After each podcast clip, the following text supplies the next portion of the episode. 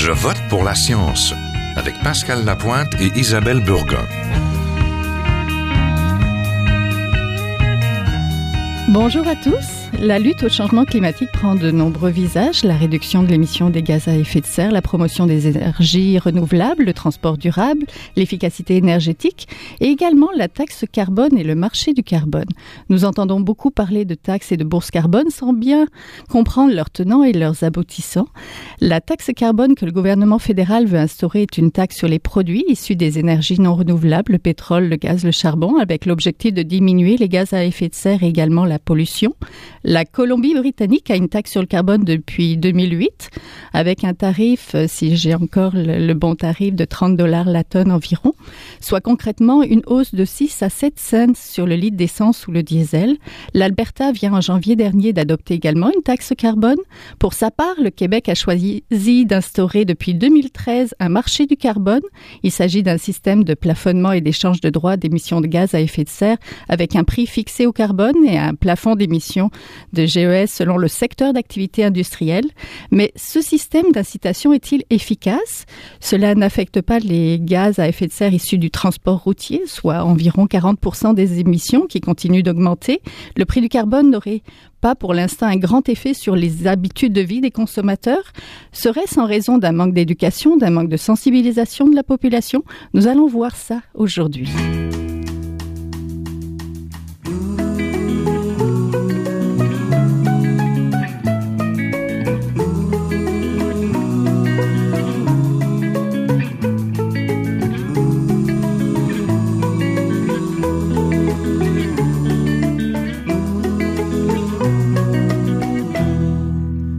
Nos invités aujourd'hui, Sébastien Vassenberger, professeur associé à l'Institut des sciences de l'environnement de l'UCAM et professeur en sciences de l'environnement de la TELUC. Bonjour. Bonjour. Et Stéphane Guilbeault, directeur principal et cofondateur d'Equiterre. Bonjour. Bonjour. Donc, on présente souvent la taxe carbone comme un outil dans la lutte de changement climatique. Expliquez-nous peut-être, Monsieur Guilbeault. Ben, Écoutez, à la base, euh, et c'est un, principe qu'on utilise, c'est un outil qu'on utilise euh, en, environnement depuis longtemps. Euh, L'idée de, de taxer un, un, comportement ou un produit dont on cherche à décourager l'usage euh, et inversement pour encourager d'autres types de comportements. On, on, a fait ce genre de choses-là, par exemple, avec l'enfouissement des déchets. Alors, euh, il était une époque pas si lointaine au Québec où c'était gratuit d'enfouir des déchets. Et là, bon, on s'est rendu compte qu'on avait des problèmes de, de, de, de gestion de ces sites-là, d'expansion de ces sites-là. Alors, on, a dit? Bon, on va faire du recyclage, on va faire du compostage. Puis ça marchait pas encore tout à fait. Et là, on s'est dit, ah ben, si on faisait payer une taxe à l'enfouissement, peut-être que ça permettrait de, décourager euh, la, production de, déchets. Et, c'est effectivement ce qui est arrivé. Alors, c'est un peu le même principe qu'on veut appliquer aux émissions de gaz à effet de serre. Donc, quand on brûle du pétrole, du charbon, du gaz naturel, il y a une émission, il y a une émission de différents types de gaz à effet de serre. Ces gaz-là s'accumulent dans l'atmosphère, réchauffent la planète, qui à leur tour cause des changements climatiques. Euh, il, y a, différentes façons. Euh, il n'y en, en, en a pas tant que ça, mais il y a deux grandes façons de, mettre en place un prix sur le carbone. Alors, vous avez parlé de la taxe. Le principe est assez simple. On dit, bon, mais pour chaque émission de gaz à effet de serre, il va y avoir une taxe de tant de dollars, euh, la, tonne, par exemple, de, de CO2 émis. Cette taxe-là, on peut l'appliquer aux producteurs de, gaz à effet de serre. Donc, on pense aux compagnies pétrolières, euh, les compagnies minières. On peut aussi l'appliquer au niveau du consommateur en disant, bon, ben, ça, tant dessous le litre d'essence, par exemple, en fonction de différents facteurs. Euh, et vous avez parlé donc du marché du carbone. Euh, pour faire un parallèle, c'est un peu comme la bourse. Alors, euh, vous pouvez, euh, donc, il y a une bourse qu'on a créée où euh, on, impose à des compagnies des plafonds sur leurs émissions de gaz à effet de serre et on dit, bon, ben, si vous dépassez vos plafonds, vous, vous devez payer une amende. Par contre, vous avez le droit d'échanger entre entreprises des, des droits d'émission. Alors, si Sébastien est très, très, très efficace, vous, vous excuserez la familiarité, mais on se connaît. donc, Sébastien est une, directeur d'une entreprise très efficace. Il, il, a investi dans les renouvelables, dans, dans l'efficacité énergétique, de sorte que son niveau d'émission est, est sous son plafond euh, réglementé. Alors que moi, je suis dans le, les gaz, le, gaz de schiste, les sables bitumineux, et mes émissions sont, sont en haut de mon plafond. Alors, qu'est-ce que je vais faire? Ben, je vais aller voir Sébastien, je vais lui dire, écoute, toi, toi tu as des droits d'émission que tu n'as pas utilisés, moi, je vais te les acheter. C'est intéressant pour lui parce que financièrement, il est récompensé pour son bon comportement. Et moi, ben, ça me permet d'atteindre les objectifs sans avoir à payer une amende qui serait très dispendieuse. Donc, en gros, là, c'est un peu de ça dont on parle. Oui, professeur Wessenberger, c'est une bonne idée. C'est le principe donc du pollueur-payeur, ce qu'on c'est absolument ça. Et en, en, en, termes de théorie économique, en fait, la taxe et les, les permis d'échange sont équivalents parce que le but, c'est de, de c'est de réglementer ou de d'ajuster un marché qui a une défaillance euh, dans le sens que dans le prix du pétrole qu'on que, que, tout le monde paye des émissions de CO2, on ne compte pas tous les dommages qui sont causés à la société par les changements climatiques. Donc les coûts d'adaptation, les coûts de mitigation ne sont pas compris. Donc c'est un, marché qui est faussé. En fait, on ne paye pas toutes les conséquences de, de ce qu'on fait. Donc il y a deux manières, c'est ça, d'internaliser, comme disent les économistes, ces, euh, ces, ces externalités. C'est soit d'imposer une taxe ou de de vendre des permis qui euh, idéalement auraient le même prix. Alors euh, en pratique, il y a quand même des, des différences euh, au sens premièrement de, de, de, la répartition de l'effort et aussi euh, dans le sens des incertitudes. Euh, la répartition des efforts, bien sûr, la taxe c'est très facile.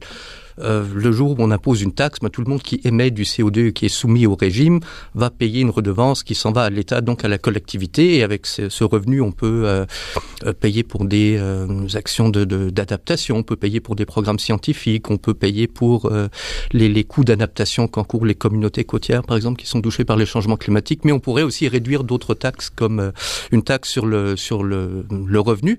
Donc là, on favoriserait l'emploi euh, par rapport à la pollution, c'est ce qu'on appelle une taxe à revenu neutre. C'est ce qu'a fait la Colombie-Britannique d'ailleurs. Elle a donc elle, en mettant en place la taxe carbone, elle a diminué d'autres, elle a diminué le fardeau fiscal. Elle, elle a fait ça, euh, comme Sébastien l'a dit, à revenu neutre. On n'a pas augmenté mm -hmm. le fardeau fiscal voilà, mais tout le monde peut, peut faire finalement euh, ce qu'ils veulent avec le, les revenus de, de, de, des permis ou des taxes, comme le, la Californie veut avoir un, un train rapide euh, haute vitesse entre euh, Los Angeles et euh, San Francisco. Donc ça, c'est un exemple de projet qu'on peut financer. Alors l'histoire des, des permis, la répartition, euh, c'est un peu plus compliqué parce que ça dépend comment on octroie les permis. Mm -hmm. Il y a toujours des, des, des périodes de validité de permis et on peut faire soit comme l'avait fait l'Union européenne au début de son qui est le, le plus grand marché du carbone, euh, ils avaient donné les permis gratuitement euh, aux entreprises des pays qui étaient concernés. Et puis il y avait eu plein de négociations entre les pays qui allaient avoir combien de permis. Euh, C'est très compliqué. Euh, mais en donnant les permis gratuitement, ben c'est plaisant pour tout le monde parce qu'au début il n'y a aucun coût, mais il n'y a pas de revenus non plus pour -hmm. l'État parce que tous les revenus restent dans le secteur privé. Donc un des deux objectifs de, de, de la tarification du carbone, qui est de dédommager la société pour les dommages causés par cette pollution n'est pas atteint. Mmh. Donc on oui. atteint seulement le deuxième objectif qui devrait être de réduire les émissions. Et Par contre, on peut aussi faire comme on fait au Québec, de vendre aux enchères ces, euh, ces permis. Donc là, en effet, la société touche son revenu. Voilà. Oui. Puis après, il y a une différence au niveau des, de l'incertitude, parce que quand on fixe une taxe, ben, on connaît le prix du carbone, mais on ne sait pas exactement de combien les émissions vont être réduites, parce que ça va mm -hmm. dépendre du, du coût de réduction, des possibilités techniques, etc. Tandis qu'avec les permis, c'est le contraire. On sait de combien on va réduire les émissions parce qu'on a une quantité de permis, mais on ne sait pas combien ça va coûter. Ça pourrait être plus cher qu'on pense, ce qui est encore jamais arrivé. Exactement. Ou ça pourrait être moins cher qu'on pense. Et là, il peut y avoir, comme on a vu en Europe, un effondrement complet du mm. marché où les, les, les permis se vendaient à quelques sous. Donc c'est pour ça qu'ici, on a par exemple un prix plancher au-dessous duquel les, les, le prix du permis de, ne peut pas euh, baisser pour éviter un, un effondrement du marché comme ça. J'ai l'impression qu'il y en a une qui est plus simple à installer ou à instaurer que l'autre. Taxe carbone ou marché carbone, c'est quoi les avantages et les inconvénients des deux systèmes? Pourquoi nous, on a décidé d'aller vers un marché carbone, une bourse carbone et pas une taxe? En fait, au départ, le Québec a été le premier État en Amérique du Nord à imposer une taxe. En 2007, dans le cadre de notre premier plan d'action de lutte au changement climatique, nous avons imposé une modeste taxe carbone, mais c'était la première. Euh, bon, on se sentait un peu seul à ce moment-là on était, on, était vraiment les seuls à le faire en Amérique du Nord. la Californie, le Québec ont commencé à discuter et cette idée de, bourse du carbone a émergé. Euh, ils ont été les deux premiers États en, Amérique du Nord à le faire. L'Ontario va, se joindre, en fait, s'est joint euh, cette année officiellement euh, au, système. Vous avez raison, et Sébastien l'a bien expliqué, le, système de ce qu'on appelle normalement le plafonnement échange ou la bourse du carbone, c'est un système beaucoup plus complexe à instaurer, qui en théorie nous donne plus de garanties sur la réduction des émissions sans nous donner de garanties sur le prix, alors que la taxe nous donne une garantie sur le prix. Donc le gouvernement Trudeau a dit bon ben la taxe va commencer en 2018, ça va être 10 dollars la tonne, ça va augmenter à 50 dollars la tonne en 2022. Euh, pourquoi est-ce qu'on... Écoutez, sincèrement, le choix d'un système relève essentiellement de, philosophie euh, politique, philosophie économique. Il y a des gens qui sont mariés à l'une ou l'autre de ces options-là, ce qui n'est pas notre cas à nous. Euh, je me lève pas la nuit pour prier à l'hôtel de, la bourse du carbone ou de, la taxe. Essentiellement, et Sébastien a raison, ces deux mécanismes qui font de façon théorique la même chose, mettre un prix sur les émissions de gaz à effet de serre. Euh, dans votre introduction, vous avez dit que jusqu'à maintenant, ça semblait pas donner beaucoup de résultats, et c'est vrai parce que simplement pour la simple et bonne raison que le, prix, soit de, la taxe en Colombie-Britannique à 30 dollars, présentement au Québec, dans le cadre du marché du carbone, on est autour Québec, Californie, Ontario, on est autour de 17 dollars la tonne. Ce que les experts nous disent, ce que les études démontrent, c'est que avant qu'on atteigne 50 dollars la tonne, il y aura peu d'impact sur les comportements des entreprises, sur le comportement des individus, sur le comportement des États. Euh, et même dans certains cas, il va falloir atteindre 75, 100 dollars la tonne pour que vraiment on voit des changements importants. Il n'y a pas un politicien, j'en connais pas beaucoup de, politiciens ou de politiciennes qui sont prêts à parler de taxes carbone de 50, 100 dollars, même si quand on leur parle derrière des portes closes, quand il n'y a pas de micro, pas de caméra, pas d'iPhone qui enregistre, ils vont nous dire, écoutez, on est d'accord avec vous. Et, et c'est d'ailleurs pour ça, je pense que le gouvernement Trudeau a dit, on, on, ne parle pas de ce qui va arriver après 2022 au Canada. On dit, bon, ça va aller jusqu'à 50 dollars la tonne tout le monde s'entend pour dire que ça va devoir continuer d'augmenter, mais on ne veut pas en parler tout de suite. On va laisser passer les prochaines élections fédérales et après ça, on pourra dire, ben oui, écoutez, il faudra continuer. Euh, mais je, pense qu'on a amorcé une démarche qui, donne jusqu'à maintenant peu de résultats, sauf dans le cas du Québec où on, on a créé un fonds vert euh, qui sert à financer des initiatives d'adaptation au changement climatique, des investissements dans les transports collectifs, dans l'efficacité énergétique, dans les renouvelables. Et, ça, il y, a, quand même des bénéfices très concrets de ça, mais en termes de, l'impact du prix présentement sur les émissions, c'est assez marginal. Ça va venir, je pense, au cours des prochaines années. Oui, vous l'avez dit. Donc 2018, c'est la date fixée par Justin Trudeau pour que toutes les provinces emboîtent le pas à la taxe carbone. Le prix fédéral a été donc fixé à 10 dollars euh, la tonne de carbone, un tarif qui rentrera en vigueur en 2018. C'est peut-être beaucoup, c'est peu, ça a l'air peu. Il va y avoir une harmonisation nécessaire entre les provinces, comment on va ou les États, même puisqu'on parle de la Californie. Comment on fait ça pour harmoniser, pour finalement s'entendre tous ensemble pour sur un même prix ou c'est pas ou c'est pas la peine? Ça bah, oui, ça c'est la question à, 100 millions ah, de dollars. c'est comment est-ce qu'on fait? Et d'ailleurs, ça pourrait devenir euh, un, problème avec la Californie aussi, notre marché conjoint, mm-hmm. parce que présentement il y a une poursuite euh, en cours contre le le système d'échange de la Californie, il y a certaines entreprises qui allèguent que euh, les permis californiens qui ont été instaurés ressemblent plus à une taxe qu'une redevance. Et puis dans ce cas-là, ils auraient eu besoin, euh, le législateur aurait eu besoin euh, d'un vote aux deux tiers de, du Parlement pour instaurer une nouvelle taxe, alors que on l'a vendu comme une réglementation. En tout cas, on ne sait pas ce que ça va donner, mais c'est tout à fait possible. Et puis le, mhm. le, gouverneur de la Californie a déjà indiqué qu'il était prêt à en fait transformer ce permis en une taxe, parce que présentement les démocrates ont euh, deux tiers de majorité au Parlement, donc ils pourraient voter ça. Alors comment combiner un système système entre une taxe dans une mhm. province ou dans un État avec un système de permis dans un autre. Euh, honnêtement, j'ai aucune idée comment on va harmoniser ça. C'est pour ça que ça aurait été euh, bien de, de, procéder comme on procède en Europe ou comme la, la Chine est en train de procéder, mhm. d'avoir un système uniforme. Et puis ça a été très difficile à mettre en place en Europe. Ça a pris euh, des années de négociations, ça a pris plusieurs rounds. Euh, il y a eu une première période d'essai de deux ans où on a juste lancé euh, euh, le ballon pour voir comment ça Mhm. allait fonctionner. Il y a eu une première période qui a pas du tout euh, fonctionné, et puis on s'est un peu ajusté pour la deuxième période. Donc c'est c'est pas évident à mettre ça en place, tout un, Mhm. système d'échange, que ce soit une taxe ou une, une taxe, c'est plus facile. La Scandinavie avait Mhm. déjà fait ça dans les années 90. Je pense que la Suède avait commencé. Ils avaient une taxe sur le carbone, puis les autres. Et d'ailleurs, la Danemark, taxe en Suède, elle est présentement à... En plus de 100 dollars. ouais, ouais, ouais, ouais, je pense qu'elle est autour de 150 dollars. Je pense si on additionne tout ce qu'ils ont en termes de taxes sur le CO2, sur l'énergie, sur l'essence, là, ça, ça revient très cher. Et puis, les gens s'en portent pas plus mal en Suède. hein. Donc, euh, l'argument que la taxe elle, elle, elle va détruire l'économie ne s'est ouais. pas, pas encore réalisé, Mhm. même à des, Là où des niveaux fait, assez en fait, élevés. ouais. Là où on l'a fait.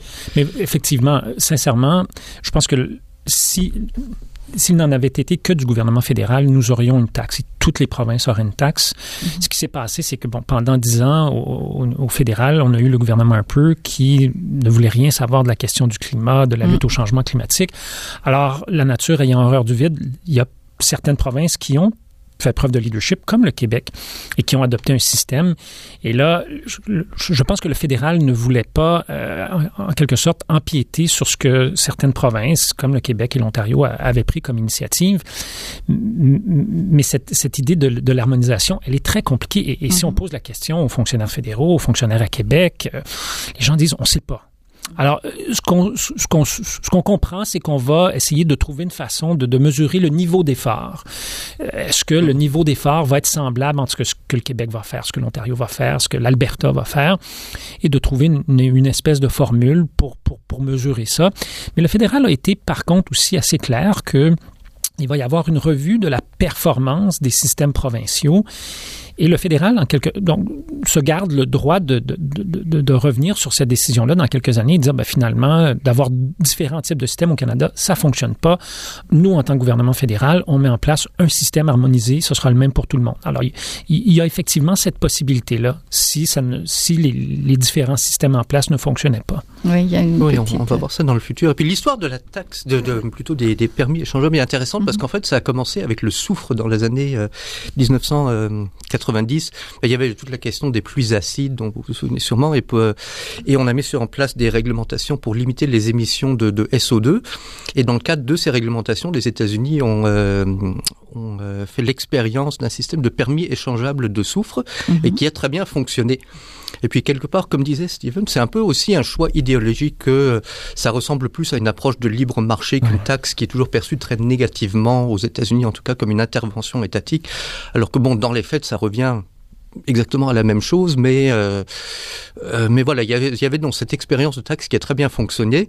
Donc les, les et puis c'est même les, les mêmes fondateurs de la taxe, de, les organisateurs du euh, du permis d'échange de soufre qui ont fondé des taxes, euh, les les les les bourses du carbone en Europe et puis on avait eu des, deux essais aussi euh, euh, la Chicago X et Montréal X euh, au début des années 2000 qui fonctionnaient aux États-Unis et au Canada mais comme il y avait aucune cible de réduction d'émissions tout ce que ces gens pouvaient vendre ces bourses c'était des des promesses de réduction future ou de, de bénéfices futurs pour des ré- ré- réductions immédiates C'était basé des, sur des cibles des volontaires. options, des cibles volontaires. Donc Ça après quelques pas. années, ils ont dû cesser leurs activités, ils ont mis la clé sous la porte parce que il n'y avait pas de- d'espoir qu'il y aurait à court terme une législation sur le carbone. Donc c'est important aussi de voir que que ce soit une taxe ou, euh, ou un permis, la tarification du, du carbone, c'est juste un outil pour arriver à un objectif politique, Mhm. mais que l'objectif Oui. politique doit précéder l'outil. Oui. Exact. Puis ça, on Juste- l'oublie souvent. Justement, est-ce que l'arrivée de Trump et sa position plutôt climato-sceptique risque de mettre des freins à ce marché du carbone?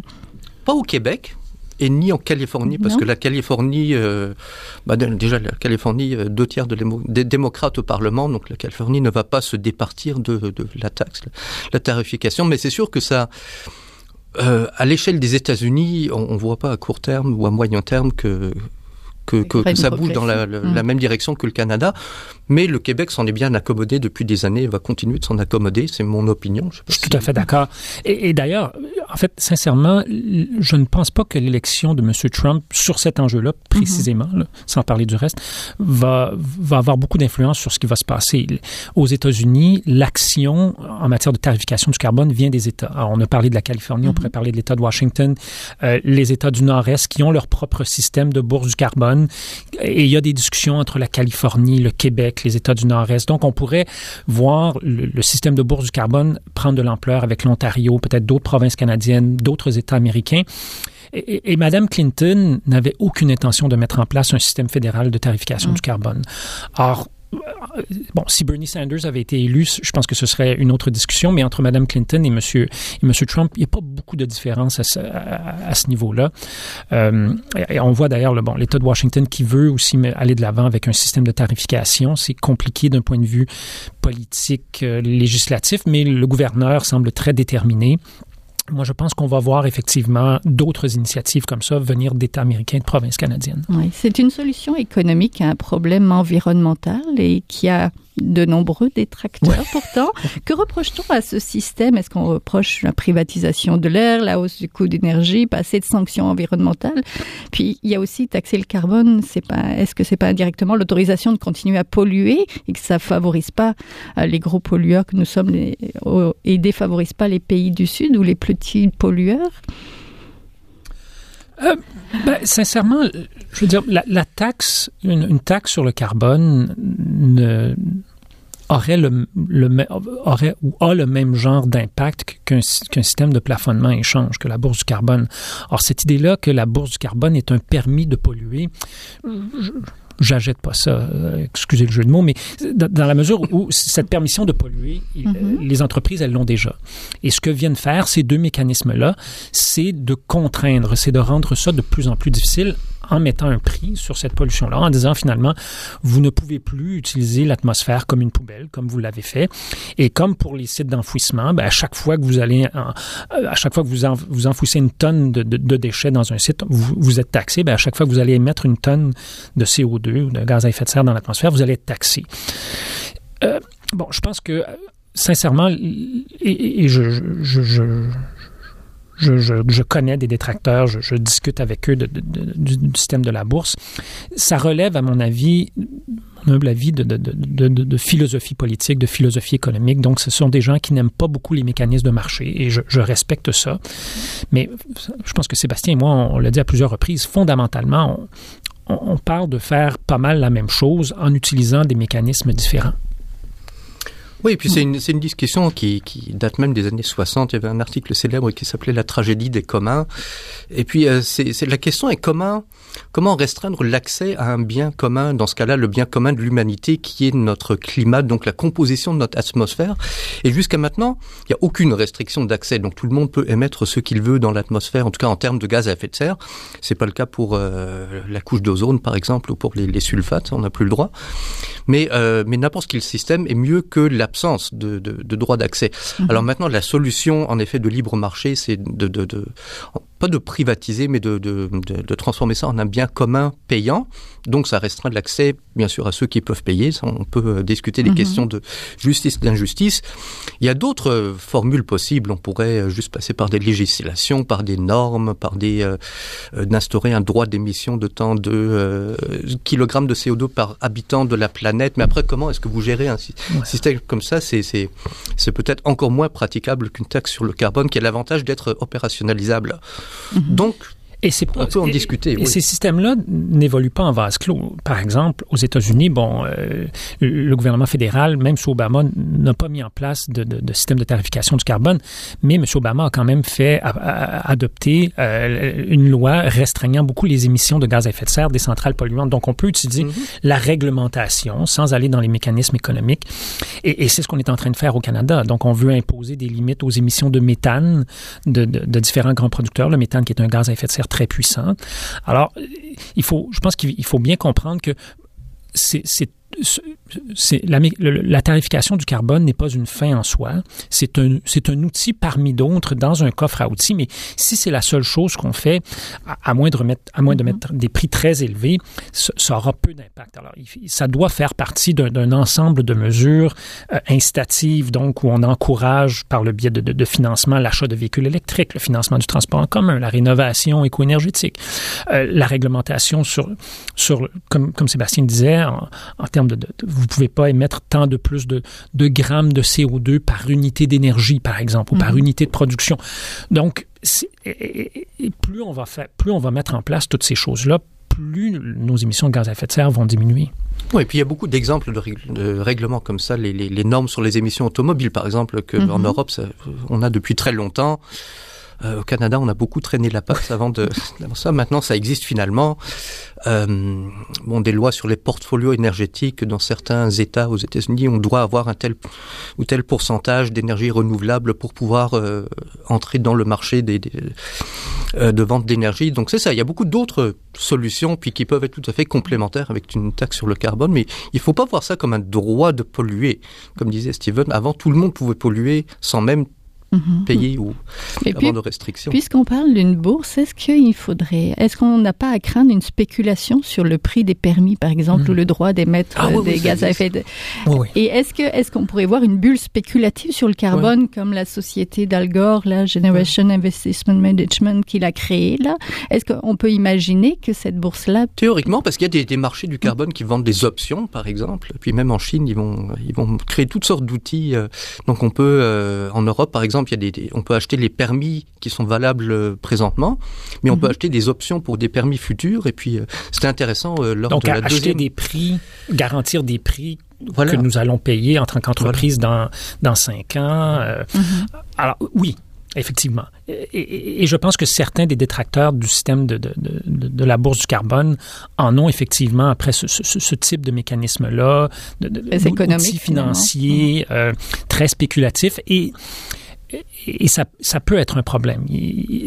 Vous avez raison, le système de bourse est beaucoup, et Sébastien l'a dit, c'est beaucoup plus difficile. Les règles à, élaborer, la vérification, la transparence euh, doivent être des doivent être des éléments auxquels euh, on a beaucoup pensé, on a beaucoup réfléchi avant de le mettre en place ou, faire des modifications dans le temps. L'Union européenne l'a fait d'ailleurs.